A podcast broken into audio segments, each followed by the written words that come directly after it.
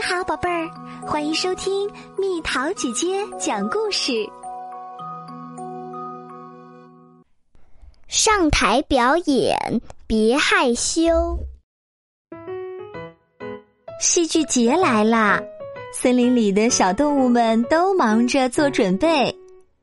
大布先生是舞台剧《彼得潘》的导演，他问 T T 和托托：“你们都报名参加吗？”当然啦，T T 高兴的回答。那我们明天剧院见。托托却什么也没说。第二天，托托耷拉着耳朵往剧院走去。提提问他：“你怎么不开心呢？”托托回答道：“因为因为那里有我不认识的人。”不用担心。大布先生会介绍给我们认识的，他们肯定都很好。T T 安慰他。托托是个有点害羞的男孩儿，相反，T T 很喜欢结交新朋友。大家都到齐了，大布先生很高兴，开始介绍起来。现在我们来分配角色，然后朗读剧本。这会是一场盛大的演出，要唱歌也要跳舞，希望大家能出色的完成。托托觉得肚子隐隐作痛，他心想：要唱歌怎么办？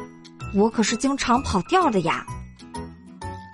你来当铁钩船长，大布先生对小斑猫鲁尔说：“丽塔，你来当小铃铛。”接着，他转过身来对 T T 说：“你就是温迪啦。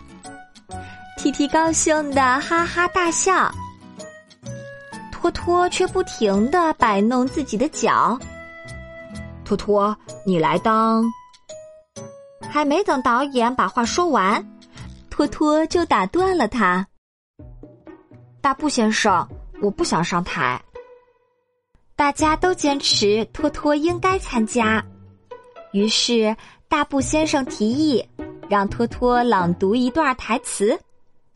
托托紧张的手心都在冒汗，他站到大家中间，尝试着朗读起来。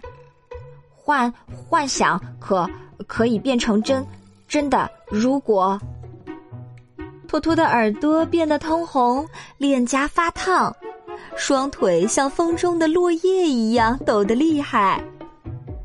幻想可以，我读不下去了。托托最后说，他低下头跑到角落里去了。托托心想，大家肯定都觉得我很好笑。大布先生明白，托托是太害羞了。他对托托说：“放松点儿，这很正常。”去年圣诞节我们才一起表演过呀，你忘记了吗？T T 抢着说，但那是在家里，在家人面前。托托回答道。他很沮丧，不知道怎样才能不害羞。大布先生想到一个主意，可以让托托也参加演出。你知道吗？我正好需要人帮忙。要不你来做我的助手吧，负责音乐和服装，怎么样？大布先生留意到，托托的情绪好转了一点儿，又补充了一句：“说不定明年你就有勇气上台啦。”排练的时候，托托一边放音乐，一边望着舞台上的伙伴们，大家都有一副好嗓子。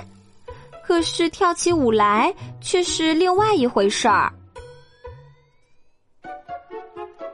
哎，你们的鞋子里有石头吗？导演问。突然，托托走进舞台。T T，你应该这样跳。托托边说边给 T T 做示范。铁钩船长，最后你可以跳起来，再往旁边倒下去。说着，托托毫不犹豫的走上舞台，示范了好几个动作。大家都鼓起掌来，托托的脸红的像个西红柿一样。没想到你跳的这么棒，大布先生感叹道。接着他严肃地说：“你不能再当我的助手了。”大家都惊讶的看着大布先生。这时他郑重的宣布：“我任命你做剧团的舞蹈指挥。”托托的眼睛瞪得像盘子一样大，这真是太叫人惊喜了。他开心的不得了，马上又想到了很多新的动作。几天过去，离演出的日子越来越近，是时候排练谢幕的动作了。大布先生教演员们怎么向观众致谢，大家都开始练习鞠躬的动作。托托，最后你和我一起上台，因为我们是舞蹈指挥和导演。什什么？我也要上台面对观众？我做不到呀。托托心想：“谢谢您，大布先生。”托托很感激，但还是耷拉着耳朵说：“可我不想上台，为什么呢？”大布先生不知道怎么帮托托克服害羞。他叹了口气，提议说：“托托，要不这样，你在家里练练致谢的动作，到那天演出结束的时候，你要是愿意，就出来谢幕吧。”在回家的路上，托托心想：“我肯定做不到。”演出的日子到了，大家都表现的很棒，啪啪啪啪啪啪啪啪。观众报以热烈的掌声，托托的心砰砰直跳。演出结束了，演员们都上台谢幕，那他要怎么做呢？托托双腿发软。大布先生走上舞台，回头看着他，好像在说：“怎么样，一起来吧。”观众的掌声响个不停。托托鼓起勇气。终于走上了舞台，演出很精彩。托托立了大功，导演激动的抱住托托，T T 在他耳边悄悄的说：“你做到啦！”托托很高兴，他意识到自己已经克服了害羞。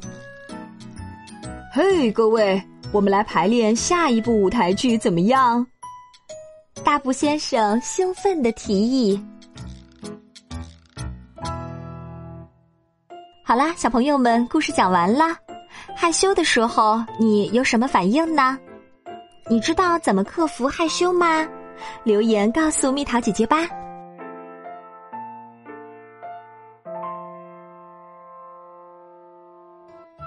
好了，宝贝儿，故事讲完啦。你可以在公众号搜索“蜜桃姐姐”。或者在微信里搜索“蜜桃五八五”，找到告诉我你想听的故事哦。